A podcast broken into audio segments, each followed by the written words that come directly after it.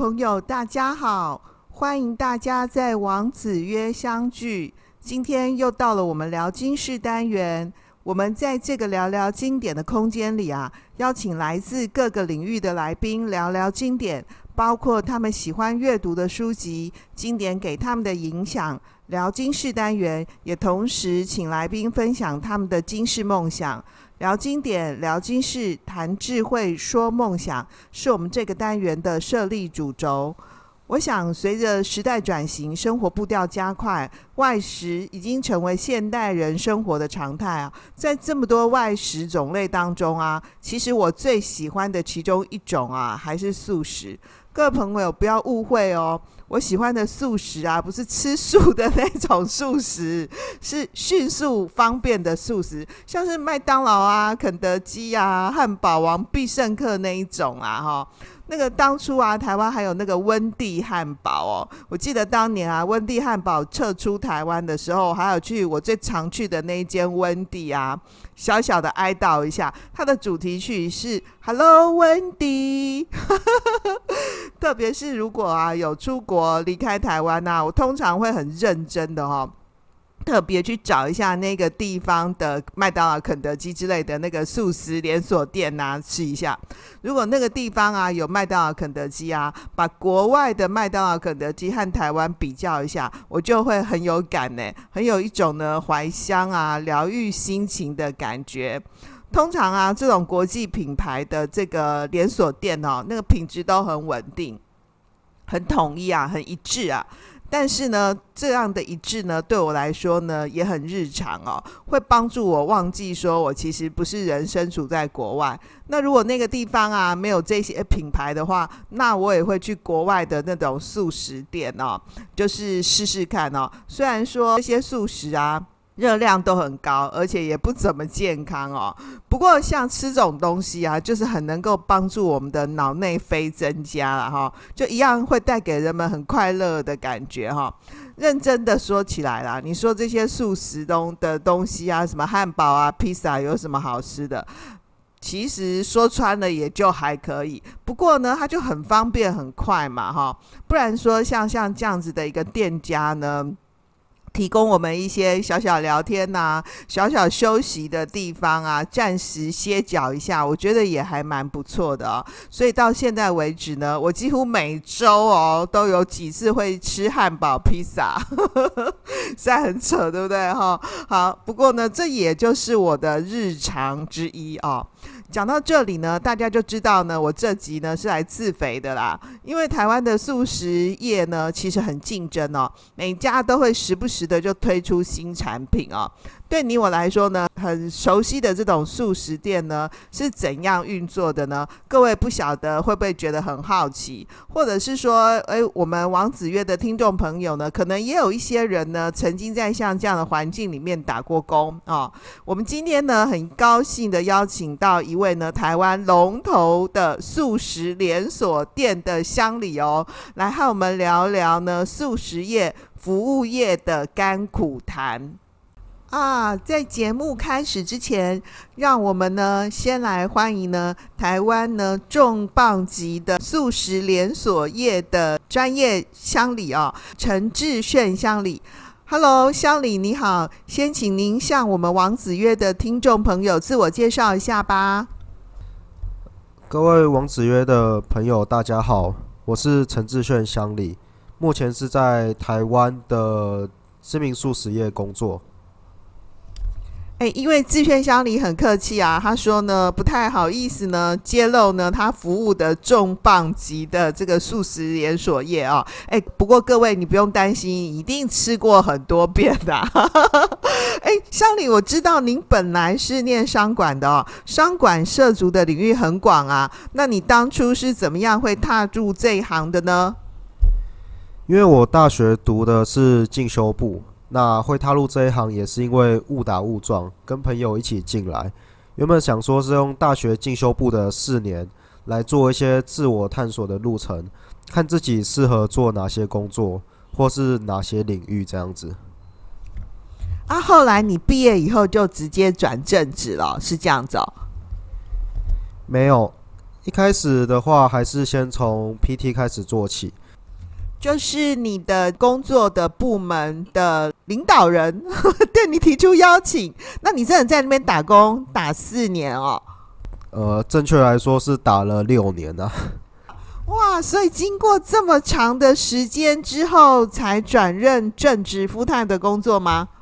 总共是花了一年多才做到乡里。那其实这份工作说起来容易吗？也没有，可是说起来也并不容易。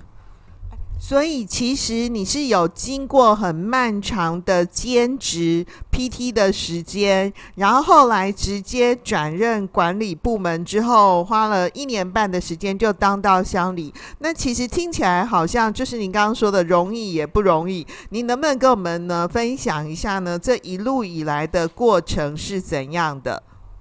我觉得这些时间更多的时间上是自己心里的挣扎。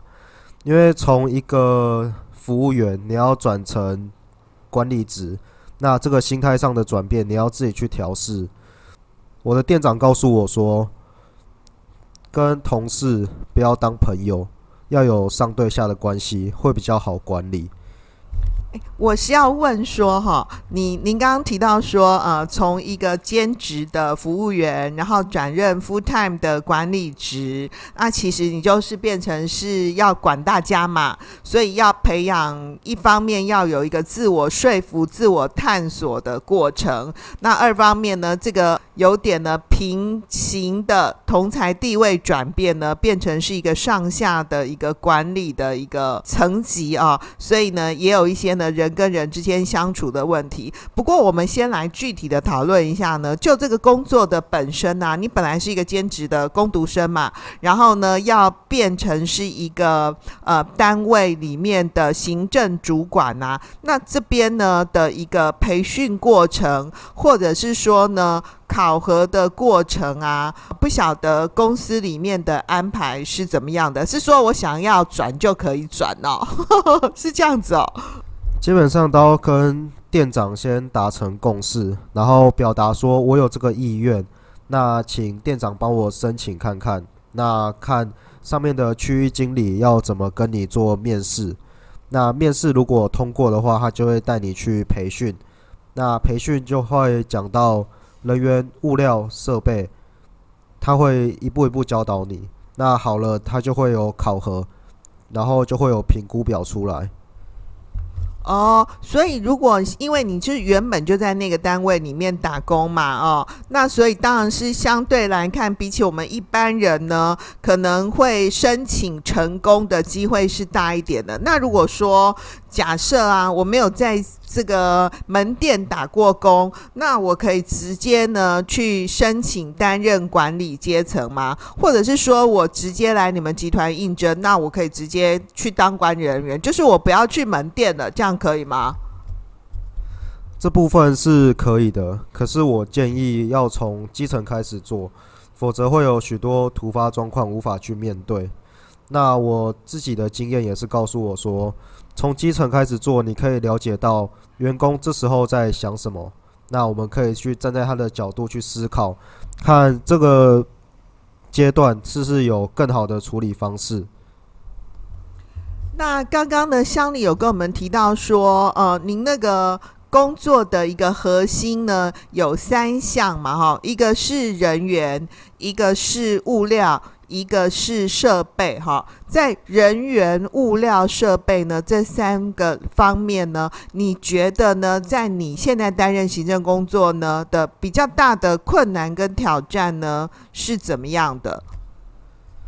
我觉得最大的困难算是与人沟通协调的过程，因为与人沟通协调，你必须要达成共识，那这在工作中是一个非常重要的动作。第一点是你要说明这个目标为什么是重要的，那这个目标是因为什么问题，所以我要去达成，然后说明每个时段的负责人该完成什么工作，然后你要给他一个时段阶段性去让他完成，不能说诶，我就说这个月我们要完成这份工作，那我们可以把时间刻度缩小一点，这个礼拜先完成某个进度，然后让大家知道就是。为什么要做这件事，然后解除他们的疑虑，来达成共识。哎，刚刚襄理啊，就不愧是管理者，就跟我们讲了很课本有没有？很教科书的那一套，这个怎么样管理的方法？哎，襄理能不能给我们举个具体的例子啊？说您在这个执行工作的时候，什么达成共识啊？这个说明目标啊？观察时间刻度啊？这些到底是怎么样？你举个这个现场的例子来跟我们分享一下，好不好？因为我们。餐厅的话是素食业，那基本上来工作的都是比较年轻的工作伙伴们。那像他们的上班的准时率就会跟我们有点，对，就直接讲吧，会跟我们有点距离。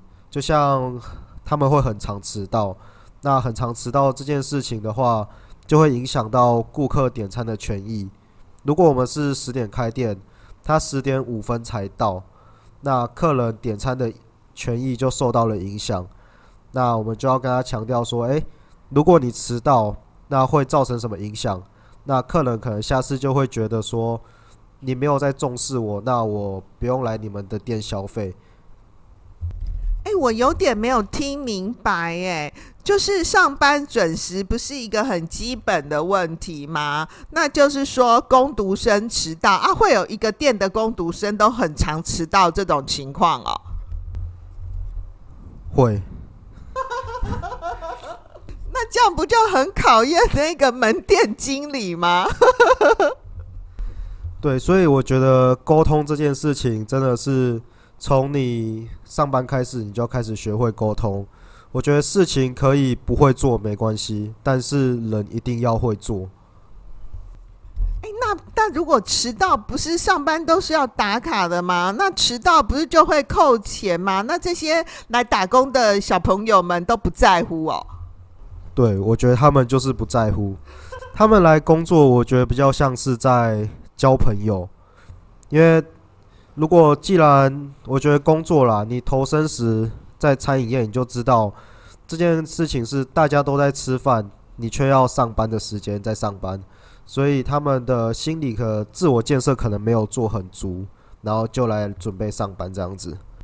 哦 所以这边小李就跟我们分享呢，新一代的年轻朋友们呢来打工的这个价值观哦。很显然呢，负责任呐、准时上班是一个很基本的门槛哦，很基本基本的要求。像王老师是长辈哦，会觉得说，嗯，这个上班呢不就定点打卡嘛？哦，我十点钟呢要上班，我不可能打十点的卡呀，对不对啊？那么我一个店呢？呃，开店做生意啊，我虽然十点把铁门拉起来呢，这个客人可以开始进来点餐了啊，可是我也不可能呢是十点才到嘛。一般来说，应该是会有前一个小时的这个门店的准备的时间啊，比如说开机器啊、收银机啊，什么东西就是要把它塞到一个固定的一个位置。等到呢十点呢钟声一响，OK，立刻拉开铁门，这个就会有第一批的客人进来。所以没有想到这。看起来很好像不是很了不起的一个环节，居然是在这个管理上面一个很重大的一个关节哦。所以刚刚襄理跟我们分享的，哇，的确是不同世代的人里头，这个面对呢工作啊的一个很重要的考验跟挑战哦。他刚刚提到说，新一代的年轻朋友来打工，好像来交朋友的哦。所以迟到这件事情就是一个很重要的课题啊。那除了这个以外呢？除了这个以外，我们还有一个就是很常发生的问题，就是点餐的争执。那例如客人点餐，然后拿到餐的时候，才发现他跟员工点的餐跟我想要的餐这是不一样的。那这时候客人跟员工就会起一些争执。那我就会先把员工请去旁边休息。那客人如果看到管理阶层的出来了，那他也不会那么生气。那我就会先跟他处理正确的餐点，然后之后跟他道歉，然后再把正确的餐点给他。哎，所以说其实没错，这是蛮常会发生的事情。就是假设有可能我点错餐了，或是有可能送错餐了，所以通常这个时候素食店的那个后面的行政啊，就是我们说这个管理部门会穿那个不同衣服的人出来跟我们解释，对？哎，各位，这也是你蛮常发生的情况嘛，对吗？就是你再给我重新新的正确的餐点就好，我通常也不会再跟你 argue 了。哎，那有没有碰到那个比较刁难的这种客人啊？也是有，可是我就不会惯着他了，我就会跟他说：“那还是我退你钱，那你去其他旁边购买，因为可能我们这边没有办法达到他的服务。”哎，那所以乡里你也还蛮有性格的哎。那你们的那个 PT 呢？PT 通常是不能这样跟客人说话啦，只是我觉得很多客人都是。自己去养的，那你用什么态度给客人，那客人自然就会用什么态度回应你。所以我觉得互相尊重这件事情是很重要的。所以为什么我们说服务业抬头哈，就是因为台湾刁实在太多了，对不对？台湾刁，台湾的刁民哦，好吧。那我们谈一谈呢，你这个工作里面呢，有没有什么是你觉得比较有趣呢，或者是有成就感的事？有成就感的话，我觉得是蛮多的。他可以用一些技巧，然后来完成你这些工作。那完成这些工作的话，你就会有很有成就感。那这些技巧其实平常也都是可以用在每份工作上的，就是你利用美观整洁的工作环境，然后再用真诚友善的接待去跟客人做应对，然后提供准确无误的供餐给客人。那你要做到上面这三点，你就要有优良维护的设施。那如果这四点都做到了，你的产品就会是最高值、最稳定的产品。所以，这是你认为你的工作里面的成就感吗？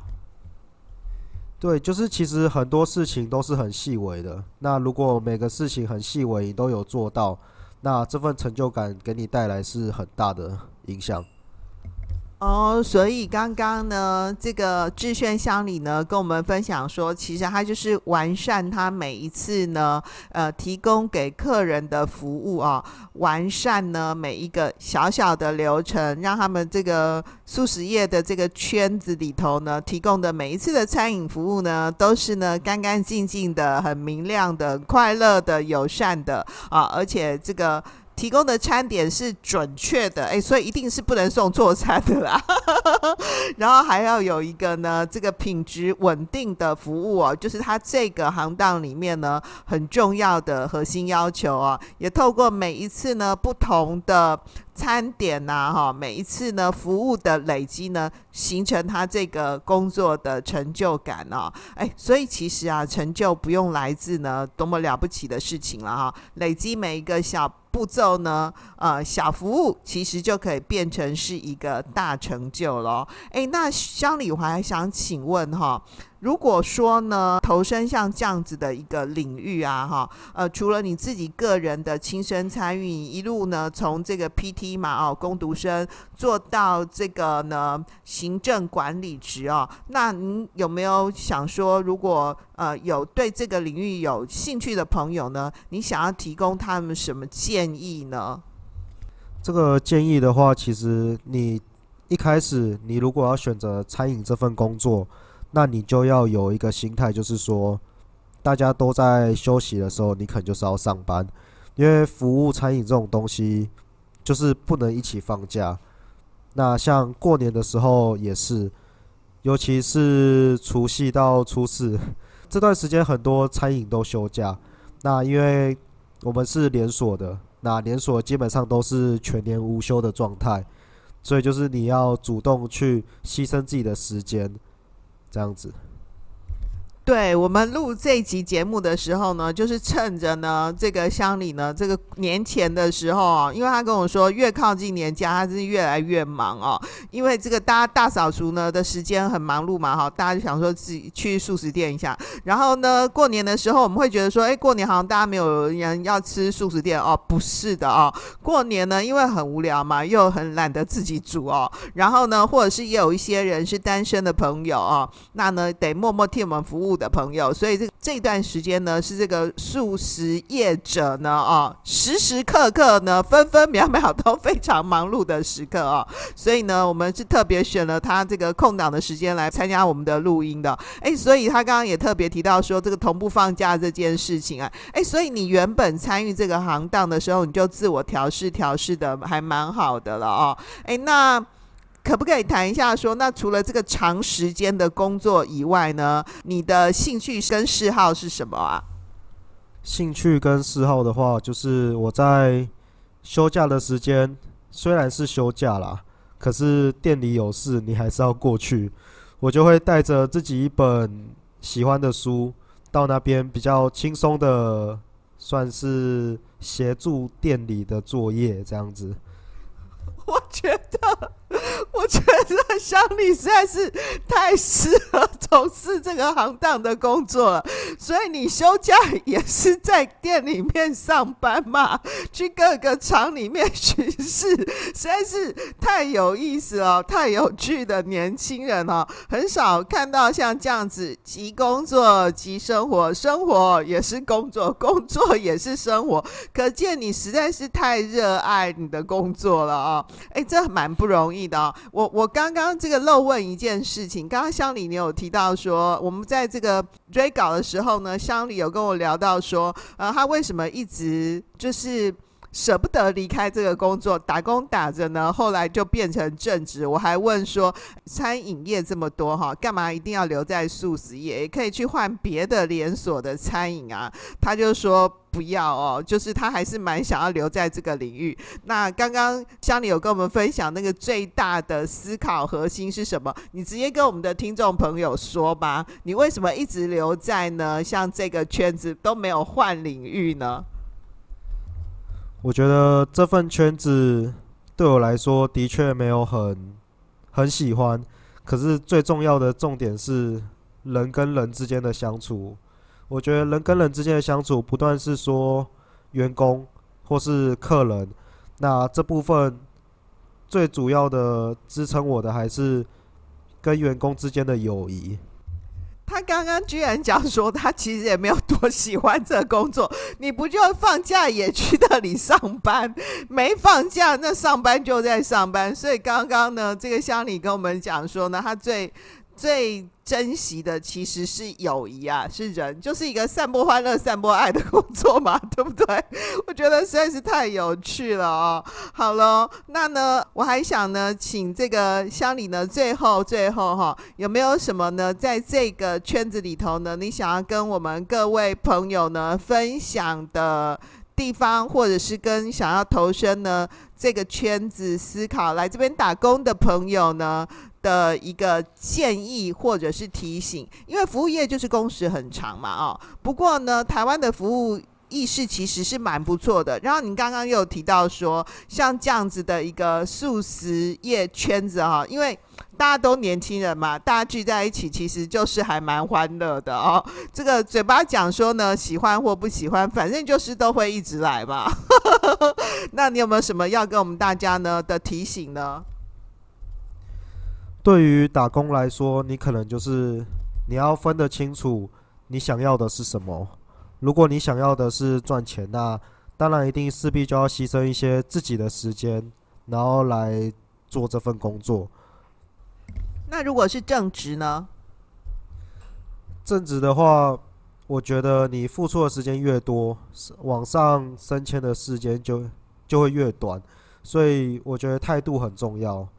态度会决定你所想要的东西，也会决定你的职位。哦，人家就讲说态度呢决定高度嘛，哈、所以呢，他虽然打工的时间呢花得比较长，可是升正职也就就是一直不断的升官，也就是比较快的嘛，哈、有付出有收获喽。好喽，那在节目的最后呢，我们能不能请呢襄理呢，呃，根据我们节目的惯例呢，跟我们分享一部呢，呃，你近期看到呢最喜欢的一部经典或是一本书。那我要推荐的这本书叫做《底层逻辑》。那我会很喜欢的，因为是因为它会用系统化的思考，然后搭配一些简单的数学公式，然后来把它带入我们生活的企业当中。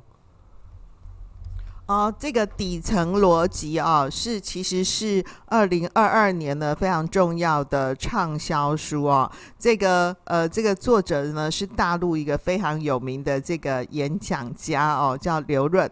不过我们会把相关的这个资讯呢放在本集节目的资讯栏里面呢，跟各位分享。好喽，那呢呃，在节目的最后的最后，呃，我们需要。这个，请问一下呢，乡里还有没有什么要给我们朋友的提醒呢？我想面对工作最好的方法就是乐在工作。如果你今天对你这份工作还没有找到你的热忱，那我建议是继续做下去。做久了，你就会知道这份工作它的热忱是在哪里，是人，或是环境，或是你对这份工作的挑战性。哦，我们很谢谢呢，这个乡里给我们这样的一个提醒哦。如果你暂时呢还没有找到呢你对工作的热情呢，乡里提醒我们说，做下去就对了哦。你慢慢的就会找到呢，你喜欢的是这工作本身，是呢这个工作的环境，还是跟你一起共事打拼的人哦。好喽，我们就谢谢乡里来参加我们的节目，谢谢乡里，谢谢。谢谢王子曰的各位朋友们。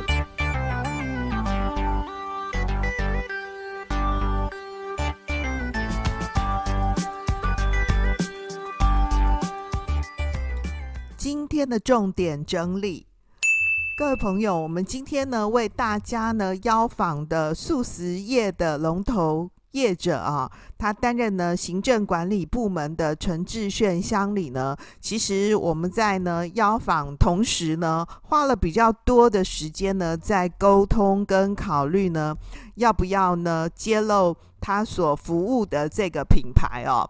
呃，王老师呢就非常有意思的发现呢，作为像这样子的一个。大公司品牌的这个行政管理部门的年轻从业者啊，一方面呢，对他的这个服务品牌呢有高度的认同哦。那呢，当然那个襄理跟我们分享呢，在这个领域里面呢，执行工作的各种甘苦谈啊，跟趣味的地方。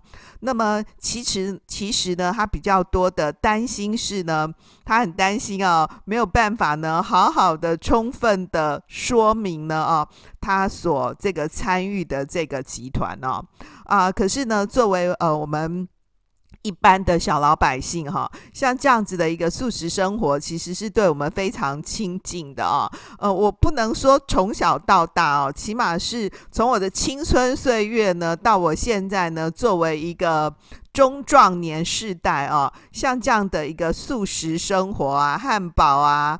炸鸡啊，披萨对我来说是一个非常亲切的食物哦。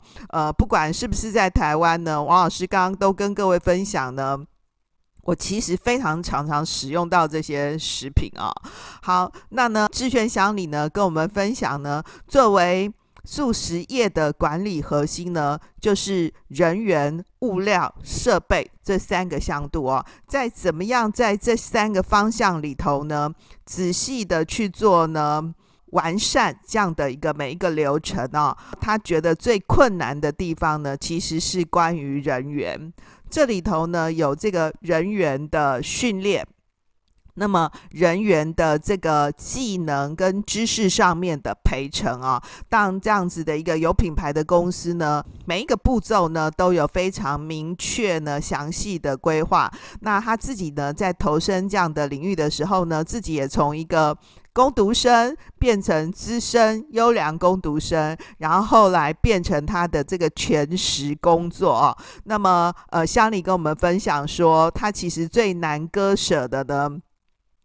倒不是真的对这个工作的事物本身哦有怎么样的考虑，反而是跟他一起打拼的这些工作伙伴哦，他从他们身上呢获得了很多这个人跟人之间互动的情谊，还有他跟他的顾客里面，对不对啊？这个固定的跟非固定的顾客啊，所以我会觉得这是一个素食友谊、分享爱的一个工作。所以呢，难怪呃，他连那个放假的时间都还会带一本书呢，去各个门店里面的休息啊。好，这非常有趣哦。另外呢，第二个呢，他提到呢，他们服务的范围呢，包含着美观整洁。真诚友善、准确服务、优良的设施、高质的产品以及迅捷的服务啊。那呢，我想呢，这个迅速和准确呢，就是作为这个素食业啊很重要可以提供我们的。那么各位可以发现呢，呃，我们生活里面呢，电视上面看到那些素食业的广告，都真的很能够带给我们各式各样的快乐，对不对？另外呢，乡里还跟我们分享说呢，怎么样去发现工作的热忱呢？工作嘛，一定是有他辛苦的地方啊。那乡里跟我们分享说，如果呢一时之间还没有发现呢热忱的话，那么持续去做就会发现了。你有可能呢所发现，你从工作里面呢。带来的呢是这个工作事物本身的，很可以让你自己获得人生的那种进阶感的趣味、自我实现啊，或者是呢像他一样啊，可以跟他的伙伴呢同才在一起的感觉很好啊，跟顾客在一起的感觉很快乐，这是来自人之间的关系的快乐。那么。还有，当然最基本的可能是金钱报偿嘛，哈。好，那呢，如果呢你一时之间呢还没有发现你工作的热忱，他也跟我们分享说，反正就。去做就对了啊。另外呢，对他来说呢，他的工作成就感来自于呢，完善每一个微小流程以及服务的累积，从这边呢找到呢工作的乐趣啊。所以你很难想象说，像这样子的一个年轻人啊。他的上下班时间、工作跟非工作的时间，都是跟他现在目前呢有心急的工作是密切相关的，非常有意思啊。最后呢，他跟我们分享呢，跟推荐的书目呢是刘润先生的《底层逻辑：看清这个世界的底牌》这本书呢，也是呢二零二二年呢的年度畅销商管类的书籍之一啊。那么，其实呢，刘润先生在这本书里面提到说呢。哎，这个底层逻辑啊，跟环境变数呢，可以帮助我们在千变万化的世界当中呢，认清所有的真相。那什么叫做底层逻辑呢？很简单的，就是说从事物的底层呢，跟本质出发，去找出这个解决问题的路径的一种思维方法。所以他会提到说，底层逻辑越坚固啊，解决问题的能力也就越强。那书里面呢，分了这个工作跟人脉呢两个部分来做讨论啊。那我觉得这本书还蛮好看的哦，那么大家可以上网去搜寻看看。那么找到这本书呢，有机会可以买来看看哦。很谢谢呢，乡里跟我们的分享。那我们也把呢这个书目的讯息呢放在呢本集节目的最下方。好喽，今天就到这里。希望今天的这一讲可以带给你一些启发和收获。如果你是在 Apple Podcast 或 Spotify 上面收听我们的朋友，盼望你帮我们转传分享、五星推爆或留言。另外，为了欢度我们王子约节目两周年，想要感谢各位听友的长期支持，从即日起呢。我们在节目的下方有一个王子约的抽奖连接，欢迎大家提供我们节目制作上的建议，一起庆祝王子约生日快乐。我们会在提供建议参加抽奖的朋友当中，抽出一部分朋友自赠王子约的文创商品。时间是从二零二三年五月十一号到六月十五号为止。我们也会在六月底的节目当中公布抽奖者名单。感谢大家长期对我们王子约节目的支持。欢迎你把我们的节目和你周围有需要的朋友分享。王子约在各大 Podcast 平台和 YouTube 上面都可以找到，也有在哔哩哔哩网站上面呢上架。欢迎你按赞、留言、分享和参加抽奖哦！谢谢大家的收听，让我们透过经典好声音，感受经典智慧，一起发现一个更好的自己。我是王老师，我们下次见喽，拜拜。